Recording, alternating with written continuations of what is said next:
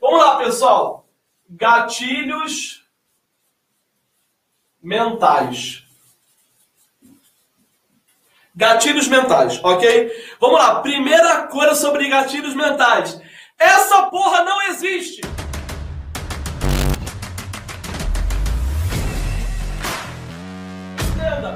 Não existe gatilhos mentais. Não existe. Essa porra de gatilhos mentais não existe. Calma, Adriano. Porra, como assim não existe, cara? Você fala de gatilho mental no teu vídeo. Não é isso, pessoal. Eu quero, ó, eu quero trazer um conteúdo refinado para vocês sobre neurociência e eu quero que vocês levem o nível da tua performance mais alto possível, ok? Primeira coisa, pessoal, esquece essa expressão gatilhos mentais. Para de pesquisar sobre isso e começa a pesquisar sobre isso aqui, ó, viés, opa, viés cognitivo, ok? E eu vou explicar para vocês por que, que eu estou falando, vocês não se preocuparem com gatilhos mentais. E Victor, prometo que eu vou te dizer quais são os gatilhos mentais que não existem, que eu mais gosto. E eu vou te explicar o que eu quero dizer com isso. Seguinte, pessoal, a expressão gatilhos mentais, ela ficou tão popularizada, ela ficou tão banalizada, que as pessoas perderam a perderam o significado real do que gatilhos mentais significa, ok? Dentro da neurociência, os neurocientistas que pesquisam e estudam de, estudam de fato como o nosso cérebro funciona, eles não trabalham com a expressão gatilhos mentais.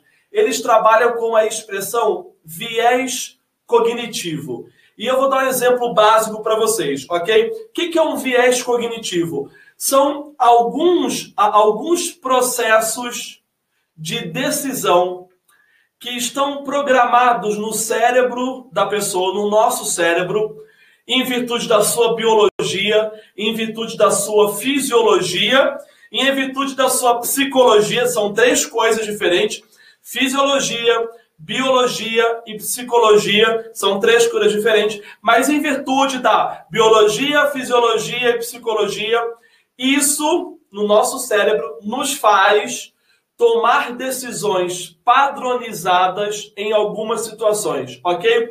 Vou dar um exemplo de um viés cognitivo muito forte e muito comum e muita gente sabe.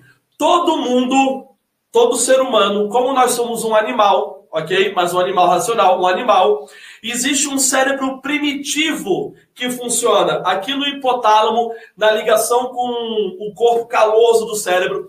Existe um cérebro primitivo que frente a uma situação qualquer, principalmente se ela for ameaçadora, ele sempre vai se perguntar: ou eu posso lutar com isso, ou eu devo fugir. Ou seja, isso é um viés cognitivo, ok?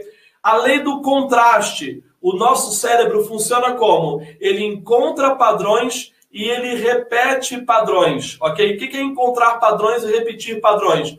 O cérebro, para economizar energia, porque ele gasta aproximadamente 20% da energia do nosso corpo, pesando apenas 3% de total do teu corpo, então ele precisa economizar energia. E para economizar energia, ele processa as coisas em bloco. Então ele encontra padrões e ele repete esses padrões. O que, que significa isso, Victor? O viés cognitivo é uma tendência do ser humano de se comportar de um jeito programado em virtude da tua fisiologia, biologia e psicologia. Isso é um viés cognitivo.